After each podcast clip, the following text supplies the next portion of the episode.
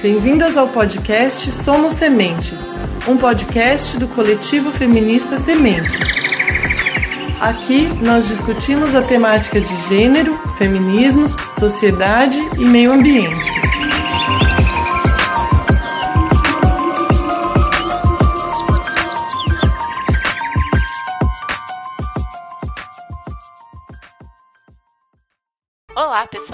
Bem-vindos ao podcast do Coletivo Feminista Sementes.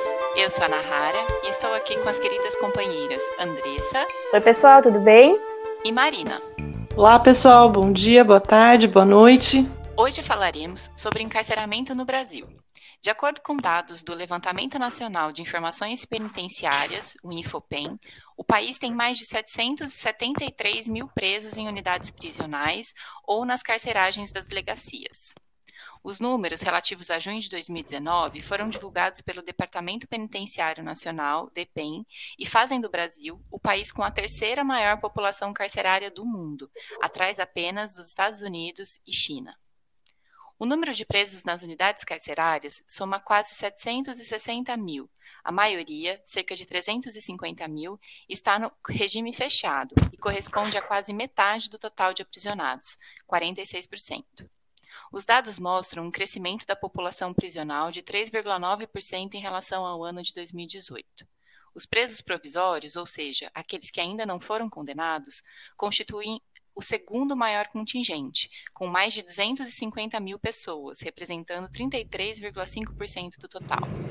Os presos no semiaberto somam 16,6% e no regime aberto 3,6% do total. Já os que estão em medida de segurança ou em tratamento ambulatorial somam mais de 3 mil pessoas. A maioria dos presos homens, é, quase 40%, responde por crimes relacionados às drogas, como o tráfico. Em seguida, estão os presos por crimes contra o patrimônio, que correspondem a 36,74% do total de crimes. Depois vem os crimes contra as pessoas, somando 11,38%, e os crimes contra a dignidade sexual, representando 4,3%. A quase totalidade dos presos é do sexo masculino, representando mais de 90%. As mulheres representam um pouco mais de 8%. No entanto, é, no período de 2000 a 2014, o aumento da população feminina nas prisões foi de 567,4%, enquanto a média masculina no mesmo período foi de 220,20%, apontando para um encarceramento em massa das mulheres. De acordo com o Infopem, de 2018, é, crimes relacionados ao tráfico de drogas correspondem a 62% das incidências penais pelas quais as mulheres foram condenadas ou aguardam julgamento. O que significa dizer que três em cada cinco mulheres no sistema prisional respondem por crimes ligados ao tráfico. Para o nosso bate-papo, convidamos a Camila Massaro, cientista social, professora extensionista da Faculdade de Ciências Sociais da PUC de Campinas e integrante do coletivo Sementes. A Camila pesquisou unidades de medidas socioeducativas, o sistema prisional e o trabalho penal no mestrado e no doutorado, e é autora do livro Entre o Formal e o Real, representações acerca do modelo disciplinar na Fundação Casa de Araraquara. Seja muito bem-vinda, Camila. Olá, meninas. Olá a todas e todos. É um prazer enorme poder participar é, do podcast do Coletivo. Nós que agradecemos imensamente a sua presença, Camila. Para a gente começar o nosso debate de hoje, a gente gostaria de conversar um pouco sobre o que podemos chamar de encarceramento em massa no Brasil. Como a gente disse no início, o Brasil é o país com a terceira maior população carcerária do mundo. São mais de 770 mil presos e presas no país.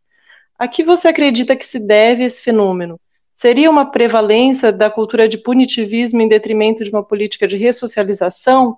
Nós sabemos que as prisões não cumprem esse papel de ressocialização, né? Pois é, é esses dados são muito assustadores. Nós sabemos, sabermos que é, mais de 770 mil pessoas estão presas no país, terceira maior população carcerária do mundo, como vocês disseram. É, e os estudos que eu fiz ao longo aí do mestrado, do doutorado e também é, os estudos né, da literatura sobre o assunto mostram que esse fenômeno ele é um fenômeno que acompanha é, as políticas neoliberais, né, no sentido de transformar aquilo que o sociólogo Louis Boacan aponta como é, a guerra à pobreza numa guerra aos pobres.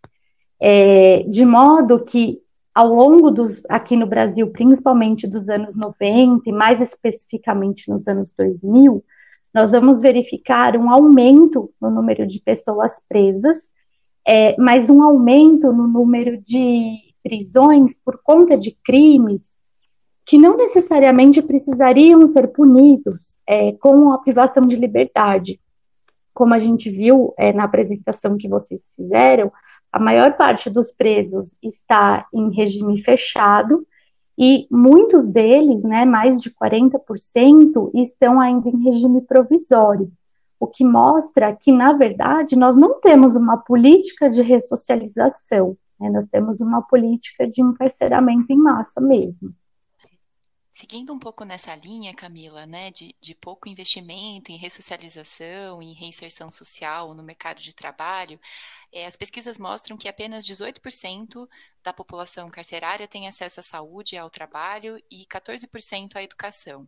Além disso, o próprio sistema prisional não tem um investimento suficiente, de modo que, além do espaço físico insuficiente por conta da superlotação, faltam também itens básicos, como colchões, papel higiênico, sabonetes, pasta de dentes.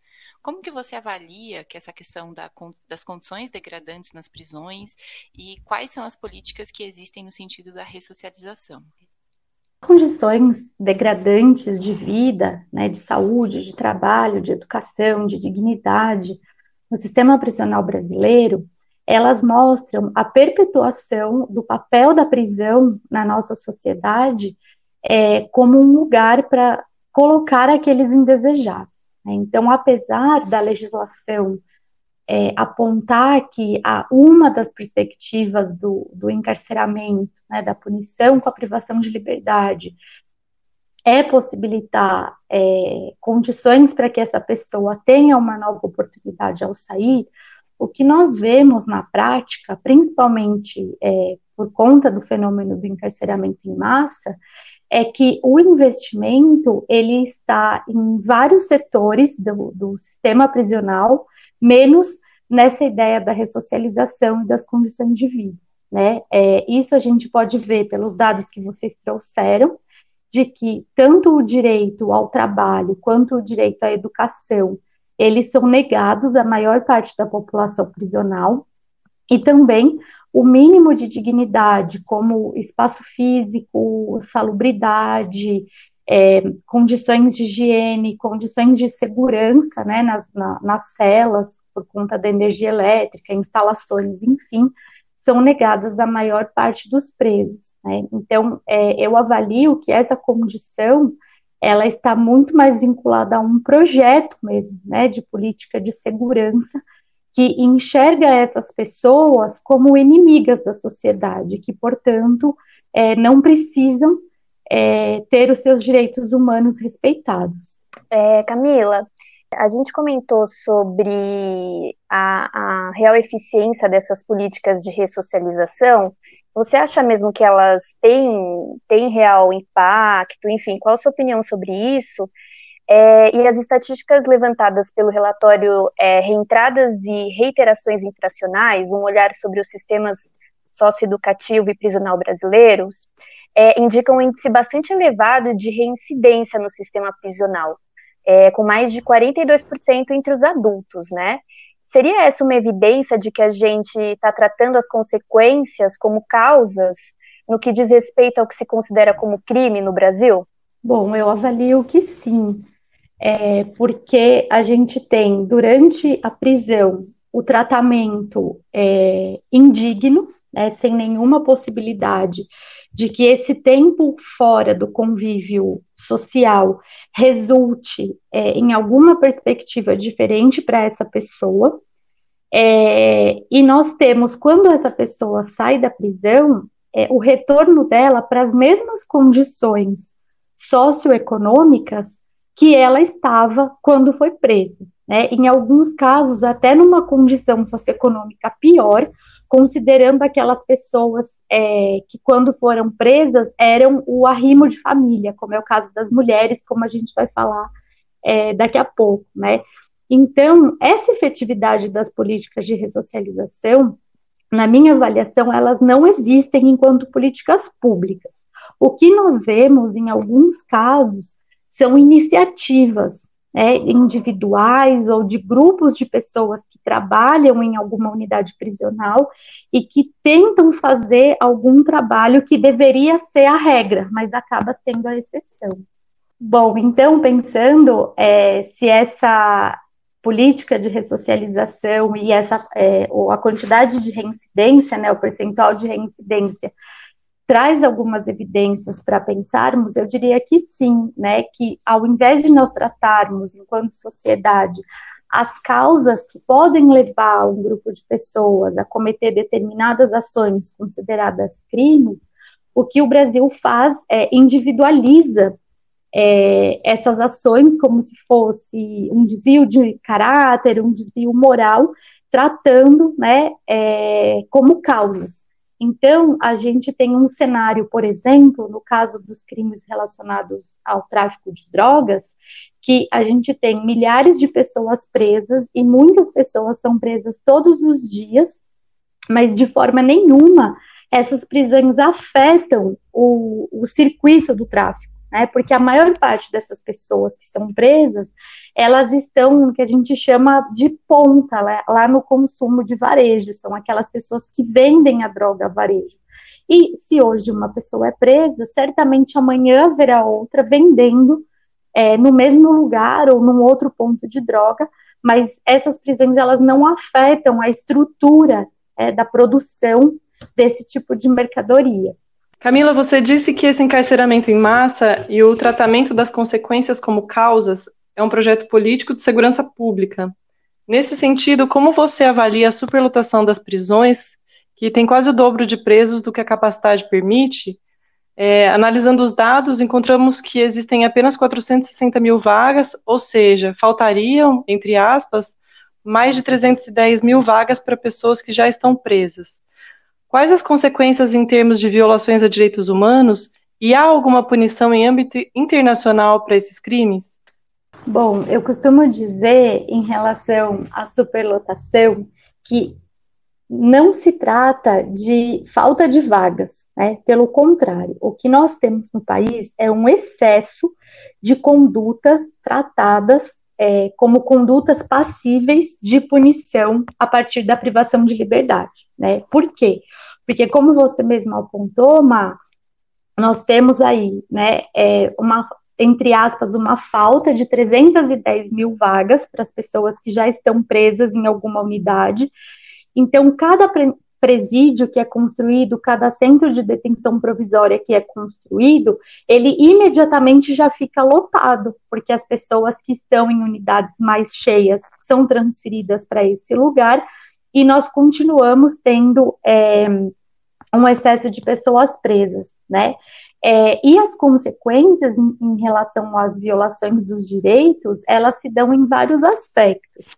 Elas se dão no aspecto material, uma vez que essas pessoas vão ter uma limitação, é, como a gente já falou, né, de produtos de higiene, de produtos de limpeza, é, elas vão ter uma, uma violação dos seus direitos também em termos psíquicos, uma vez que elas vão ter que conviver em ambientes superlotados, mas sem ventilação, sem iluminação adequada, sem um espaço, né, é, de mínimo de individualidade para que elas possam descansar, fazer as suas necessidades. É, elas não vão ter é, os seus direitos de saúde garantidos, uma vez que essas unidades, quanto mais cheias, maior o número de doenças que são transmitidas, né, como, por exemplo, a tuberculose, a sarna, é, e agora também o Covid-19, né, que são doenças com alto potencial de contágio, é, e elas vão ter aí a limitação, por exemplo, no acesso ao atendimento psicológico, o acesso do serviço social, é, por conta da, da falta de profissionais para tantas pessoas, né? Porque os profissionais eles vão para as unidades de acordo com a capacidade que cada unidade comporta. É, em termos internacionais, eu conheço algumas punições, né, que o, o país já recebeu por conta de denúncias Então, nós temos diversas organizações é, que fazem essas denúncias sobre o sistema prisional. É, uma delas que eu conheço, eu não vou conseguir é, lembrar da data especificamente, mas foi no Espírito Santo, porque o Estado do Espírito Santo começou a aprisionar pessoas em containers, né? É, devido à superlotação das unidades e também das carceragens. É, mas os containers, eles tinham, obviamente, né, muitos problemas, por exemplo, de temperatura, porque eles são muito quentes, eles ficavam nas garagens. É, então, o Estado do Espírito Santo, ele foi é, punido e ele teve que fazer, né, é, em caráter emergencial, a construção de unidades adequadas. Diante dessa realidade bastante degradante, é muito importante a gente também pensar que mais de 30% do total de presos são pessoas que ainda nem foram julgadas, né? Ou seja, mais de 250 mil pessoas ficam presas por longos períodos, mesmo antes de serem julgadas pelo, pelos crimes que supostamente cometeram. É, por que, que você acha que isso acontece? Quais seriam algumas soluções para isso? Na, esse é um assunto bastante importante quando a gente fala sobre sistema prisional, é, por vários motivos. Né? Eu sou das ciências sociais, eu não sou da área do direito, é, mas é, pensar que existem mais de 30% né, do total de presos como presos provisórios, significa a gente pensar um pouco no direito, no direito humano à presunção da inocência. É, ou seja, que a gente só pode ser punido depois que for comprovada a nossa culpa. Todos são inocentes, até que se prove o contrário, né? É, mas para essas mais de 250 mil pessoas, não. Por que, que é, alguns dos motivos pelos quais isso acontece, né? Porque alguns dos crimes é, que mais prendem pessoas, como, por exemplo, crimes relacionados ao tráfico, eles são crimes equiparados a crimes hediondos, de modo que essas pessoas, assim que, que o mandato de prisão é cumprido ou a prisão em flagrante, elas já podem ficar presas é, pela lei, né? E, e, precisam aguardar o julgamento é, na prisão, né? E não em casa. É, e, de novo, assim como a gente falou sobre é, o excesso de pessoas presas e não a falta de vagas, é, eu entendo que uma das soluções seria essa, né? Nós pensarmos que algumas condutas que a sociedade impõe como condutas que não a agradam, elas deveriam é, ser punidas ou serem tratadas a partir de outras formas de punição e não com a privação de liberdade, né?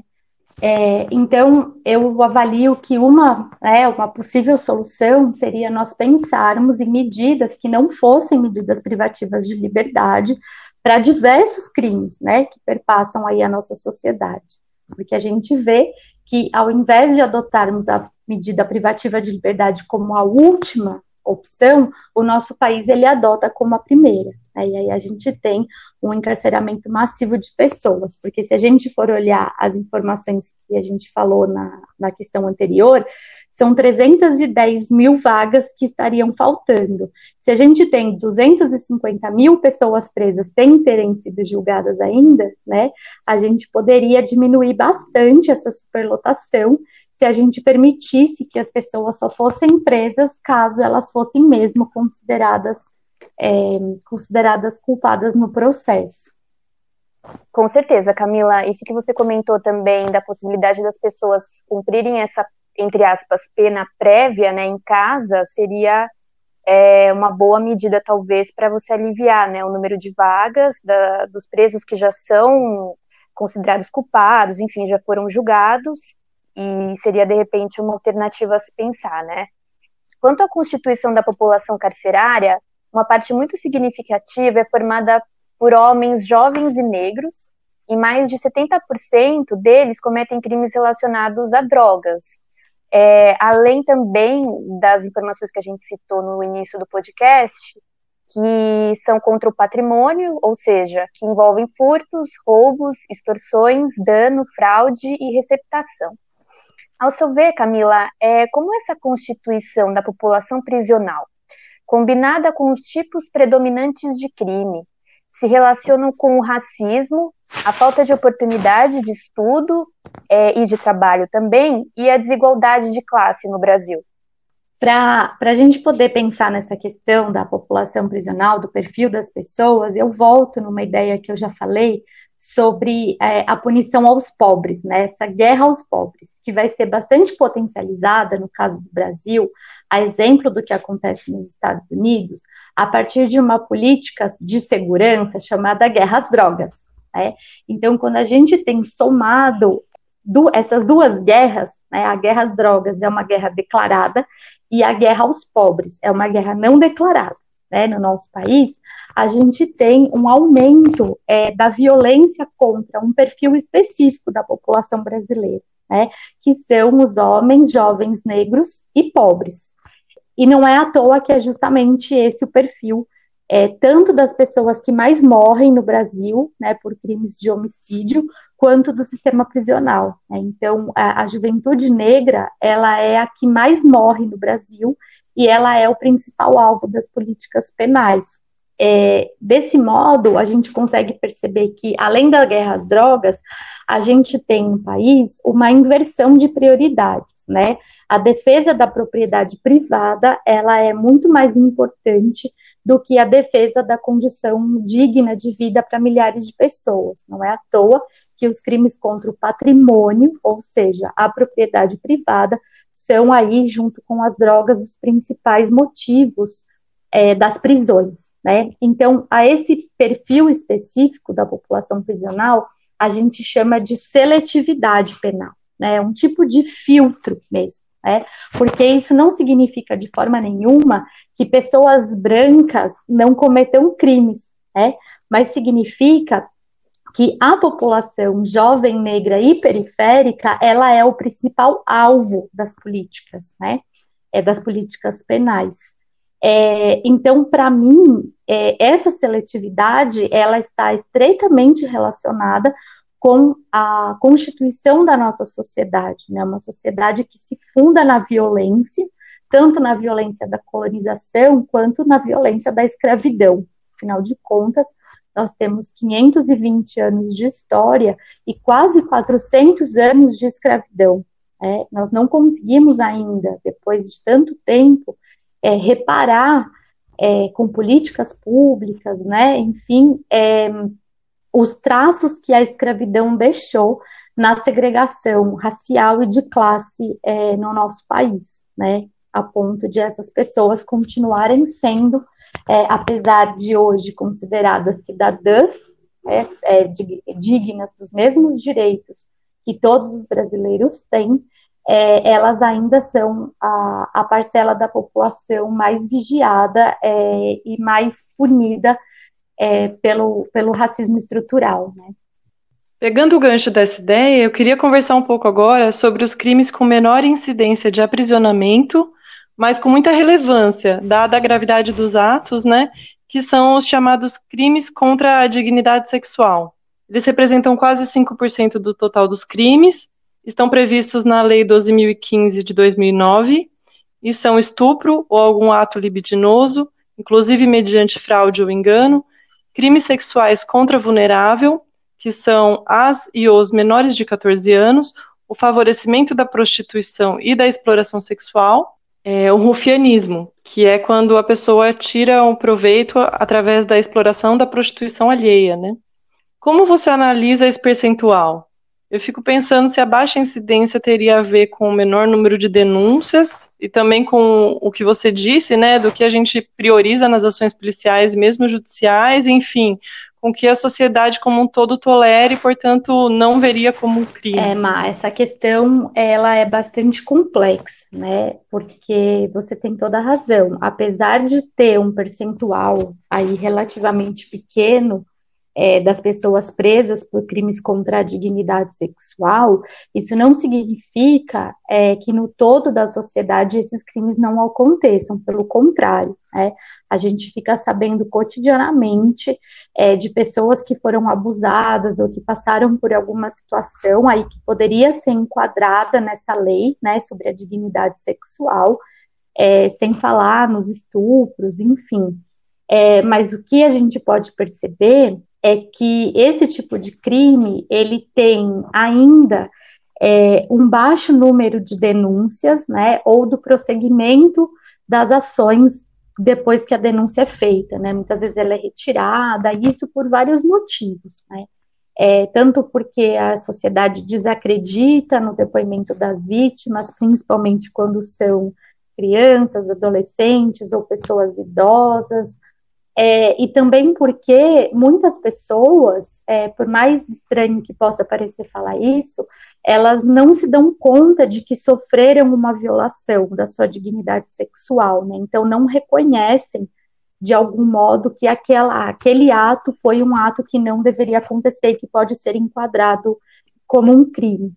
E também, é, pelo que você perguntou no final, né, por estarmos numa sociedade estruturalmente, né, baseada no patriarcado e com, com um comportamento bastante machista arraigado, é, também há uma dificuldade no entendimento de que essas práticas não deveriam ser toleradas de forma nenhuma.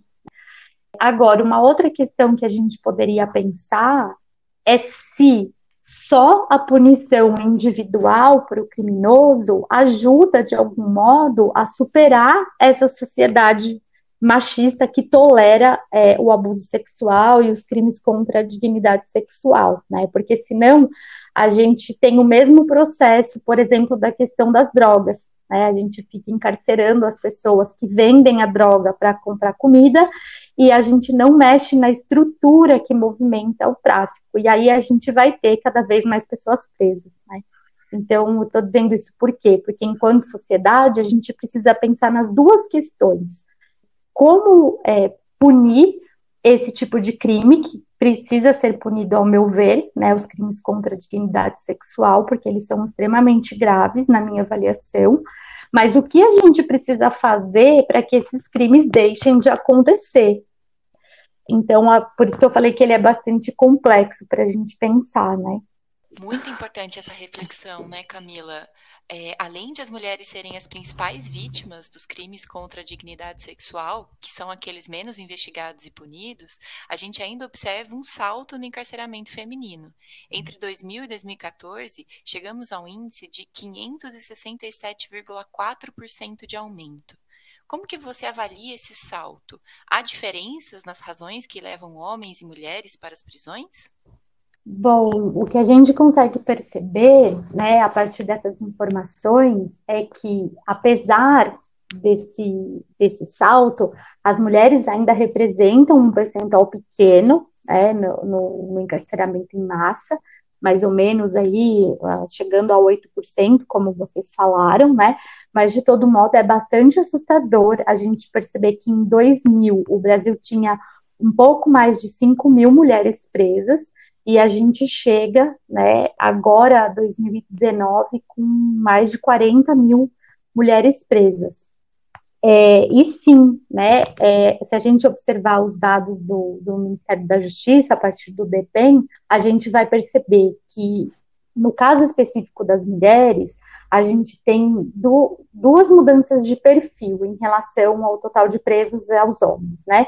Primeiro, são mais mulheres negras que estão presas do que o percentual de pessoas presas no total, é, e também que elas são majoritariamente presas por algum crime relacionado ao tráfico de drogas, seja o tráfico mesmo ou a associação ao tráfico, quando elas estavam junto com alguém no momento da prisão, né? Então essa pessoa foi presa por uma denúncia de tráfico e essa mulher estava junto, ou ela estava em casa e a droga da pessoa estava em casa também, é, ou ela estava no carro onde a droga estava escondida, mas não era dela, né? Então, é, pensando que na organização é, do tráfico de drogas, a gente também tem uma reprodução é, dessa hierarquização que o patriarcado traz. Então, as mulheres elas participam pouquíssimo é, dentro da cadeia do tráfico como protagonistas, digamos assim, né, como pessoas que estão é, nas posições de chefia, nas posições de comando. elas acabam sendo mais punidas é, pelos crimes relacionados à droga, mas muitas vezes por estando numa posição subalterna, não por serem a pessoa responsável pelo tráfico, né, a traficante. Então, existem diferenças nesse sentido, né, enquanto os homens estão mais presos por crimes relacionados ao patrimônio, as mulheres estão sendo encarceradas de forma exponencial, né, num aumento muito maior em relação ao total de presos por crimes relacionados ao tráfico de drogas. Camila, em relação às dificuldades vivenciadas pelos homens e as mulheres cotidianamente nas prisões, você acredita que essas dificuldades são as mesmas ou tem diferenças assim bastante importantes entre os homens e as mulheres nesse sentido? Andressa, é, acho que todo mundo que está preso tem bastante dificuldade, né, é, cotidiana, considerando um lugar que desrespeita sistematicamente os direitos humanos. Mas, é, no caso das mulheres, nós temos algumas questões que fazem com que essas prisões é, tenham características específicas. Então, eu vou tentar é, falar sobre algumas delas. Primeiro, a gente tem um sistema prisional que foi feito por homens, é, como a maior parte das leis né, no nosso país, é, e foi feito para homens. Né? Se a gente for observar, como eu acabei de falar, no ano 2000 nós tínhamos mais ou menos 5 mil e poucas mulheres presas, né? Então era um número bem pequeno. De modo que é, as unidades elas não foram pensadas é, para as necessidades específicas das mulheres. Então aí já começa um primeiro problema. Então costuma-se dizer, né, e tem um livro bastante interessante de uma jornalista que se chama Nana Queiroz, que o, o livro é, tem o título de Presos com o mesmo que menstruam, né? Mostrando que para o sistema de justiça a diferença entre um homem e uma mulher preso, é, presos é que a mulher menstrua, né? Mas a gente sabe que isso não é verdade, né? Essa não é a única coisa que nos diferencia dos homens. É, então, no caso das mulheres presas, vai haver o reconhecimento internacional das especificidades dessas mulheres e das condições de vulnerabilidade delas é, a, principalmente a partir de 2010, quando a Organização das Nações Unidas divulgam as regras de Bangkok, é, que são regras que falam especificamente sobre o aprisionamento feminino e o aprisionamento de adolescentes em conflito com a lei, é, também nas unidades, né, como aqui no, em São Paulo, da Fundação Casa. É, por que, que essas regras são importantes? Porque elas vão mostrar que, dentre o perfil das mulheres presas, para além de terem cometido algum ato que a sociedade considera como crime, é, a maior parte dessas mulheres é, já estava em condição de vulnerabilidade, é, então já estavam inseridas ou no ciclo da violência doméstica, ou na exploração sexual, ou em relações, né, enfim, é, de toda sorte abusivas, precarizadas de trabalho, de falta de acesso à educação, tornando essas mulheres ainda mais vulneráveis. E também um outro aspecto que eu considero bastante importante, principalmente no Brasil, é que a maioria dos lares é chefiado por mulheres exclusivamente, né, falando em termos também financeiros. De modo que prender uma mulher pode significar, e segundo a ONU e também segundo a pastoral carcerária aqui no Brasil, é, significa um, um prejuízo maior para a sociedade do que se essa mulher for punida de uma outra forma, de uma maneira alternativa, né? Considerando que, em sendo a principal responsável pela manutenção da família, a prisão dessa mulher acarreta é, na pauperização imediata, tanto dela, né, que não vai mais ter aquela renda, quanto daqueles que ela sustenta, os filhos principalmente. Com a prisão dessa mulher, a gente também tem uma outra consequência social que é bastante grave, que é o afrouxamento ou o rompimento definitivo dos vínculos familiares. Pensando, por exemplo, que muitas mulheres presas têm mais de dois, três filhos, e muitas vezes as famílias dessas mulheres não têm condições de manter essas crianças juntas, sendo cuidadas na mesma casa. Então a gente tem a separação dos filhos, né? Um filho fica com a avó, um filho fica com a tia, transferindo a responsabilidade pelo crime para outras pessoas, o que também é ilegal, né? Considerando que a Constituição Federal diz que nenhuma pena pode, pode ultrapassar a figura de quem o cometeu, né? Mas nesse caso do aprisionamento feminino, é, a ONU, a Pastoral Carcerária e diversas pessoas que trabalham com essas questões apontam que há essa transferência porque a família, e principalmente quando a gente está falando das crianças, elas vão ser tão ou mais afetadas por essa prisão do que a própria mulher, né? É, e também uma outra diferença que eu pude perceber na minha pesquisa de doutorado com mulheres presas, elas ficam abandonadas dentro da prisão, né, enquanto cumprem as suas penas. Por quê? Porque muitas delas é, foram presas ao mesmo tempo ou por causa do né, companheiro que já está preso, então numa relação aí da, das atividades do tráfico, enfim, é, então elas já não têm a visita do companheiro ou acabam sem, se separando, né, nesse processo. E aí, como no caso das mulheres que têm filhos, essas crianças ficam sob responsabilidade da família, é, muitas famílias acabam não tendo condições financeiras de visitá-las. Por quê? Porque nós temos poucos presídios femininos e eu não defendo que se construam mais, pelo contrário, é, mas o fato de existirem poucas unidades significa que nem sempre a mulher cumpre a pena perto da sua família, o que a lei prevê, né, que ela precisa cumprir a, a pena é, o mais próximo possível da sua comunidade.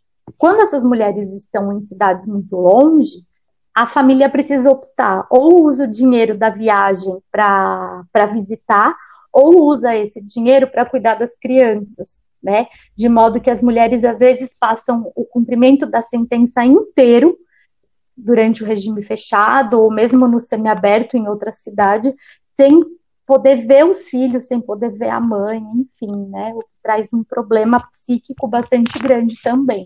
Camila, ouvindo você falar sobre essa construção, né, do que se considera crime, é, quem a sociedade seleciona como criminoso, né, o tratamento desumano dispensado aos presos, em especial às presas, né, com consequências e punições, inclusive para os filhos é, e até familiares, né, como você disse, o afastamento, né, de mães e filhos. É, eu acredito que a gente pode pensar que a gente vive uma crise não só né, do sistema prisional, mas uma crise de um projeto de sociedade mesmo, né? Sobre a questão do, do sistema prisional, né, que, que se tem pensado muito, é saídas, né, para essa dita crise, assim. E uma, uma das soluções que tem sido anunciada é a instituição de presídios privados, no entanto, é, algumas pesquisas têm mostrado que o custo do sistema prisional privado por preso é superior ao do presídio público, né? E no Brasil a gente já tem 32 presídios privados espalhados por alguns estados, sendo todos, com exceção de um, é, no modelo de cogestão. A exceção é o presídio de Ribeirão das Neves, em Minas Gerais, que tem um modelo de parceria público-privada. Como você avalia essas experiências de presídios privados no Brasil? E também queria saber qual que é a diferença desses dois modelos de gestão. Se a gente for pensar, como eu vim aí tentando desenvolver ao longo da nossa conversa, de que o encarceramento em massa é um projeto, né, é uma política pública de segurança, significa que o sistema prisional não está em crise. Né? Significa que essa é a forma que no Brasil o sistema prisional funciona e vai funcionar. Né? Esse é um projeto. Dentro é, desse projeto, considerando que o encarceramento em massa é, não vai diminuir, a aparição da possibilidade dos presídios privados, ela cai como uma luva, né, para aquele grupo, né, aqueles grupos que pretendem lucrar com todas as digamos, tragédias que assolam a sociedade brasileira, né? Por que, que eu estou falando isso? Porque o objetivo de uma empresa privada, no modo de produção capitalista, é a obtenção de lucro. Então, é, o interesse na privatização dos presídios, ele se coloca diretamente, né, favorável é, a esses grupos que têm como objetivo lucrar com o sistema prisional. Né? Então, esses investimentos que nós falamos aí ao longo da conversa, que não aparecem de forma nenhuma na perspectiva de mais vagas de trabalho, mais é, vagas de educação, melhores condições é, de vida dentro das unidades prisionais, ele aparece, né, esses investimentos, eles reaparecem na consolidação da indústria carcerária. Né? Então, seja nas unidades prisionais que vão sendo construídas, que dão um lucro enorme para as empresas, né? no caso dos presídios públicos, que ganham as licitações, é, e todo o aparato que envolve um presídio, como, por exemplo, as questões de segurança, a contratação de pessoal, é, as marmitas, né, alimentação nos presídios que não tem cozinha própria. Então, a gente chama aí de indústria carcerária porque é um segmento bastante lucrativo. E como você falou, Ma, os presídios privados, eles têm um custo por pessoa é bastante superior ao que o, o Estado gasta né, para manter cada preso, mas isso não significa, ao contrário né, do que é, quem faz apologia à privatização coloca, que esse aumento no custo se reverta em uma pena cumprida com mais dignidade. Né? Esse custo, ele é justamente o lucro das empresas que vão pleitear aí é, a cogestão, né? Já vou falar um pouquinho sobre a diferença, é, e as empresas que vão pleitear a administração aí dos presídios, né, no caso dos privados. Isso já acontece bastante nos Estados Unidos, né, inclusive o aluguel de vagas de um estado para outro é por conta da superlotação. Então, os presos são transferidos e o estado de origem paga um aluguel pela permanência do preso em outro estado. No Brasil, nós temos, é, apesar dessas 32 unidades que vocês falaram, é, a maior parte do sistema prisional ele é público e é de responsabilidade pública, porque a Constituição né, Federal e as legislações específicas apontam que o Estado precisa ser responsável por aqueles que prende, né? Então não dá para o Estado brasileiro é, prender pessoas num ritmo alucinante, é, e jogar a responsabilidade pela custódia dessas pessoas para outro, né, como uma empresa.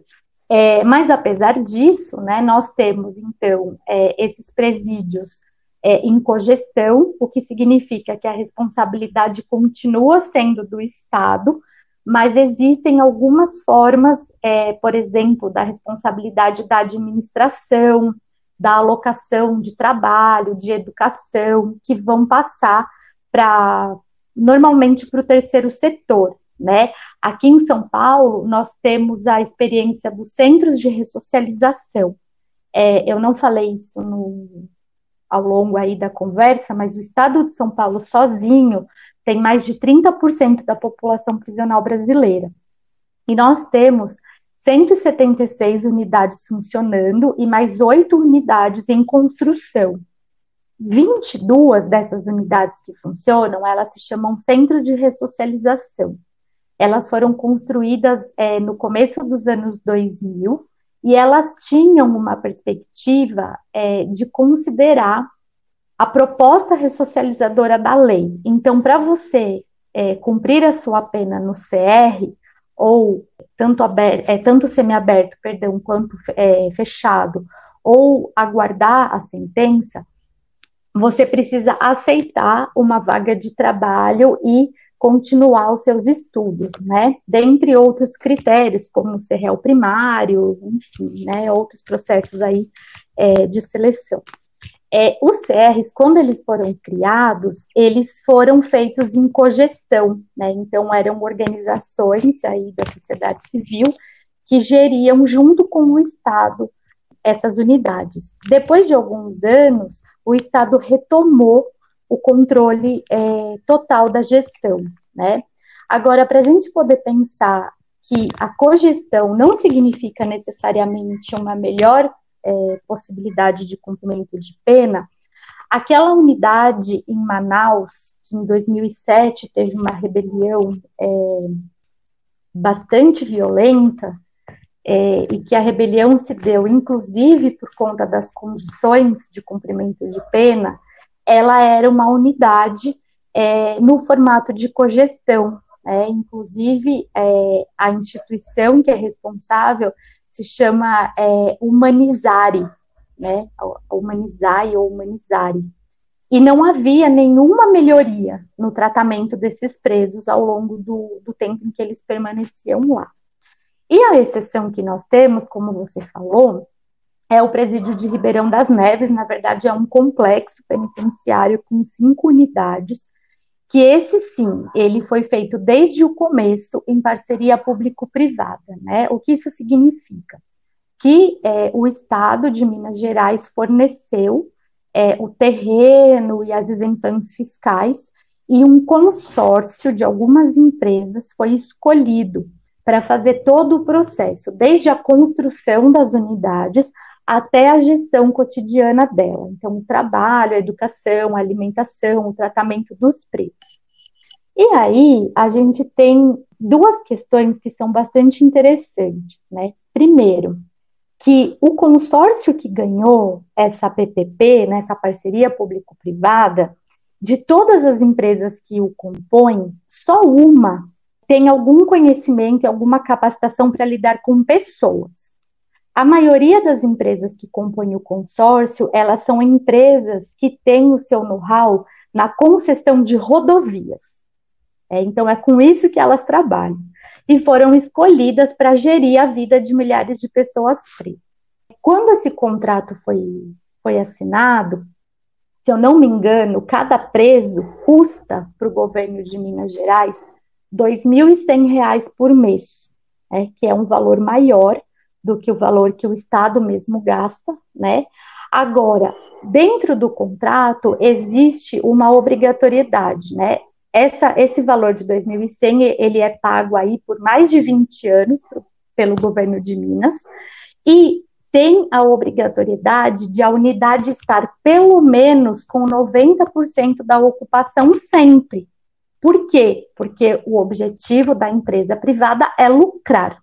Ou seja, como é que a gente pode falar que os presídios privados podem é, trazer uma melhoria no, no, no, sistema prisional se eles partem da premissa que eles têm que estar sempre cheios para poderem funcionar, para poder lucrar, né? Então, se a privatização ela for aprovada, né, e for permitida de fato, a gente vai ter um, um aumento ainda maior no número de pessoas presas.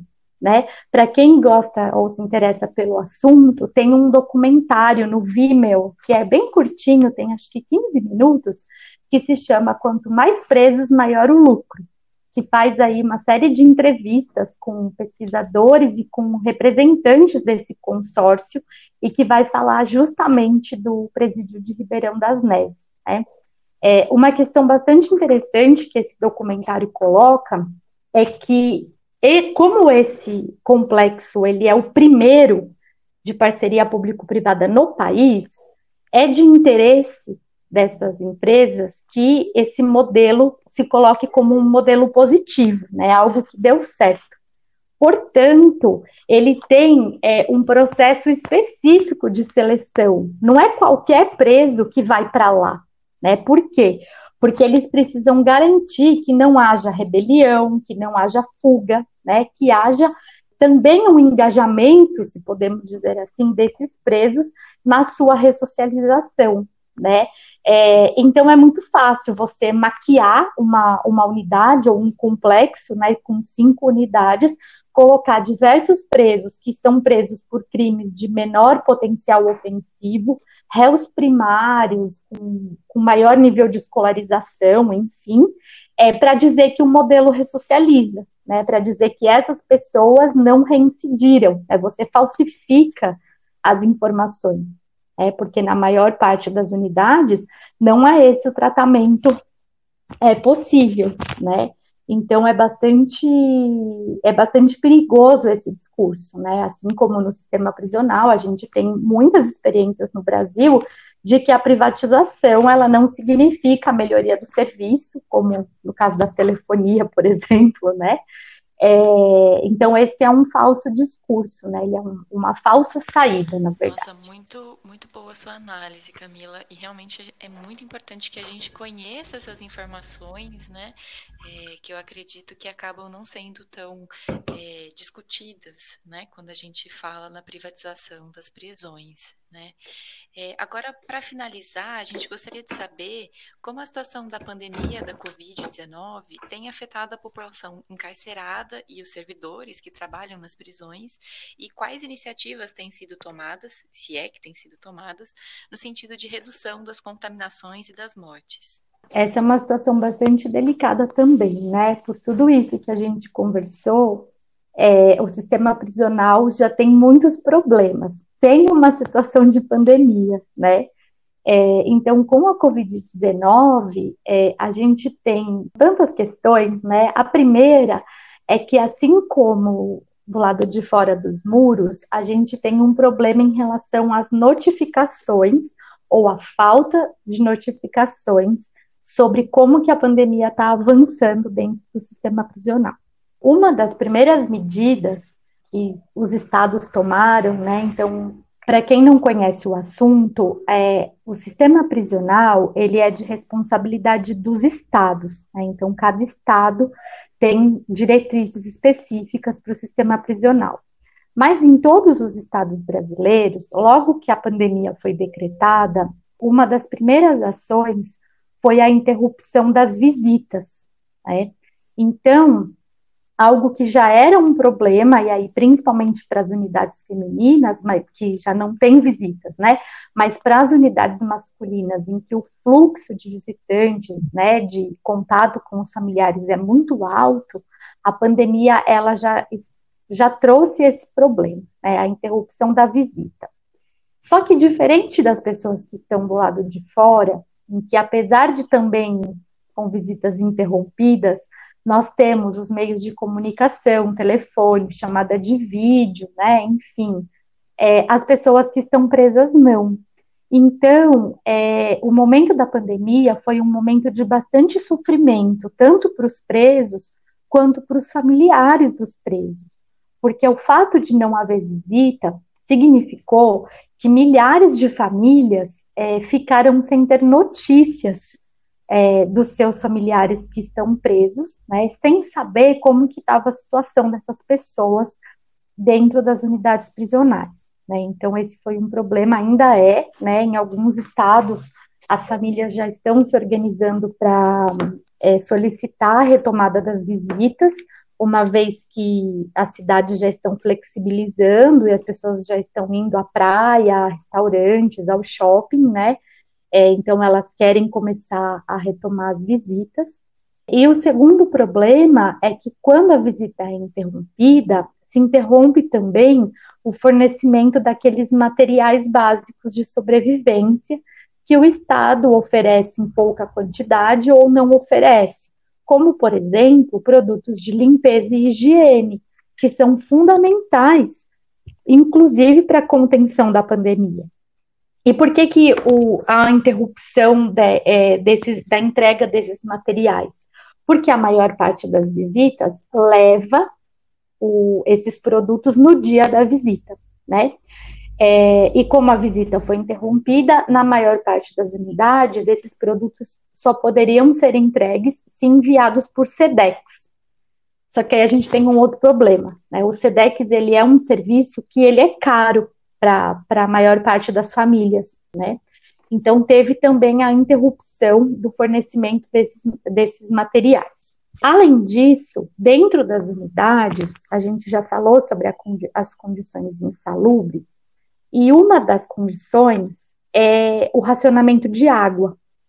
Então, diversas unidades têm como prática é, o fornecimento de água por duas horas ao dia só, né?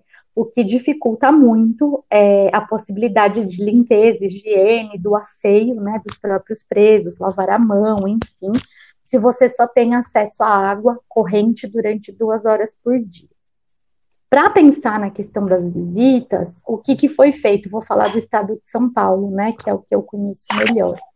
É, a Secretaria de Administração Penitenciária disponibilizou algumas ferramentas virtuais num projeto que se chama Conexão Familiar. É como um e-mail que a família manda, é, tem um número lá de caracteres máximo, um recado para o seu parente, e ele responde em alguns dias, né, para ter um fluxo de notícias.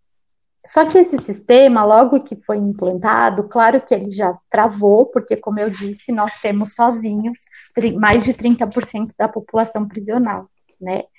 Então, as famílias vêm tendo bastante dificuldade né, em se comunicar, em saber dos seus parentes, além da, da de prejudicar a, a saúde, né, por conta dos produtos de higiene de limpeza. E por parte dos servidores, nós tivemos também alguns cuidados. Por quê? Porque o sistema prisional é considerado um serviço essencial, obviamente, né, na nossa sociedade. É, então, ele não pôde parar o fluxo de funcionários. É, o que não impediu, então, apesar da interrupção das visitas, a possibilidade de contágio dos presos, porque os funcionários fazem os seus turnos e vão para casa e depois voltam, e muitas vezes podem se contaminar é, no trajeto, enfim, né? Então, nós tivemos funcionários que são é, da área de segurança, enfim, é, carceragem, né, que trabalham no sistema prisional, aqueles do grupo de risco foram afastados, o que sobrecarregou os outros funcionários, né, e o sistema prisional, pelas suas próprias condições, ele é um lugar em que há uma rotatividade relativamente grande de trabalhadores, né, porque muitas pessoas não conseguem trabalhar por muito tempo naquele ambiente. E aí nós temos casos de morte, de contágio, tanto de servidores quanto de pessoas presas, né? É, esses dados, eles não são todos notificados, então, como eu falei, há uma subnotificação, e aí tem algumas iniciativas que não são do Estado, que tentam fazer essa contabilidade e informar as pessoas, informar a sociedade, as famílias, sobre essas pessoas contaminadas ou que perderam a vida, tanto trabalhadores do sistema prisional quanto os presos, né? Tem uma iniciativa bastante legal para quem tem Instagram, que se chama Infovírus Prisões, né? Então, eles trazem dados aí de todos os estados brasileiros, fazem boletins semanais, atualizam as informações, mas o que a gente tem de fato, né, em relação à redução das contaminações e mortes, é esse processo, né, que vai punir o preso de novo, porque a única coisa que para é o fluxo das visitas, né? Parou também o fluxo da educação e do trabalho, mas isso atinge um percentual pequeno dos presos, como a gente viu. Também é, eu vi uma notícia esses dias de que o fluxo de prisões provisórias ele não diminuiu com a pandemia, né? De modo que é, prender pessoas todos os dias no meio a uma pandemia potencializa é, a contaminação, né, porque a gente não sabe se essas pessoas estão contaminadas ou não, se estão portando o vírus ou não. Né, então, não houve, nesse sentido, né, nenhuma diminuição no número de pessoas que foram presas, e também, logo no começo da pandemia, muitos advogados, enfim, a Defensoria Pública entrou com ações para que presos do grupo de risco, presos que já pudessem progredir de regime, presos em algumas condições específicas, pudessem ficar em prisão domiciliar, mesmo que com o uso de tornozeleira eletrônica, né, com todas as medidas aí de contenção, mas que pudessem ficar em casa isolados, pensando na diminuição dos riscos. Mas a justiça negou a maior parte desses pedidos, né? As únicas pessoas, ou a maior parte das pessoas que foi beneficiada, são aquelas que não fazem parte aí é, do perfil da população carcerária. Então, alguns políticos que estavam presos, é, ou alguns empresários, ou presos, né, que, que têm alguma influência na sociedade, eles acabaram conseguindo o direito à prisão domiciliar é, durante a pandemia. É, mas a maior parte do, das pessoas que pediram e que se enquadram no perfil aí, né, negros, pobres, enfim, essas pessoas tiveram que continuar presas, né, em regime fechado, mesmo durante a pandemia. É, Camila, é muito triste ouvir é, essas coisas, né? A gente pensa que no momento de pandemia, enfim, a gente poderia humanizar, é, reestruturar, repensar na forma como, como se dá o sistema carcerário, né? A gente vê que o descaso continua o mesmo, que a seletividade continua a mesma. Então, é uma coisa que a gente realmente precisa pensar, assim, é, em humanizar mesmo e, e, e tratar dessas questões na raiz, para a gente começar a ver algum tipo de mudança, né? É, porque realmente é muito, é muito triste, é muito ruim ter que ouvir que até mesmo numa situação tão grave, tão anormal quanto essa, os presos continuam sendo é, invisibilizados, né? Camila, a gente gostaria de saber se você tem considerações finais, algum complemento que você gostaria de, de falar. É, bom, eu gostaria, em primeiro lugar, de agradecer imensamente o convite para participar do podcast, né? Estou amando aí todos os podcasts que o coletivo já fez.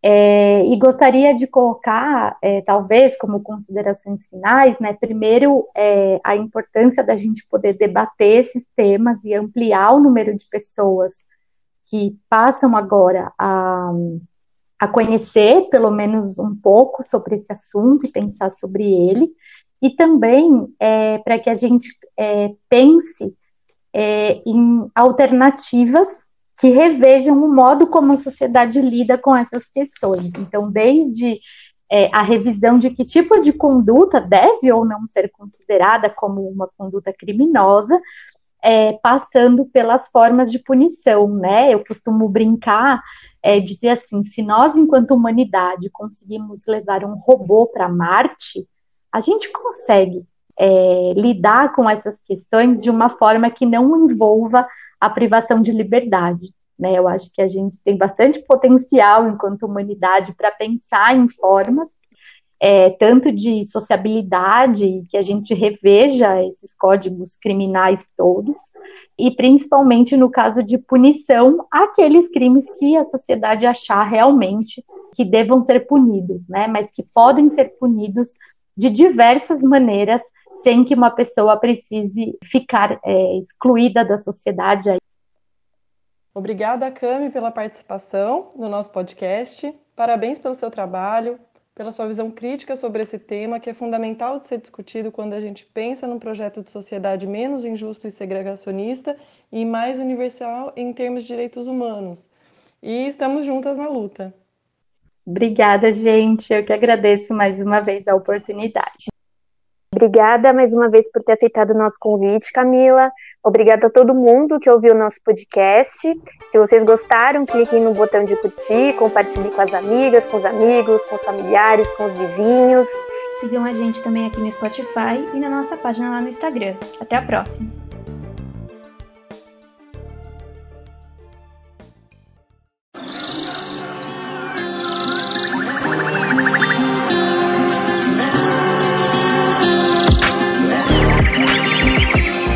Esse foi o podcast Somos Sementes, do coletivo feminista Sementes. Até o próximo encontro.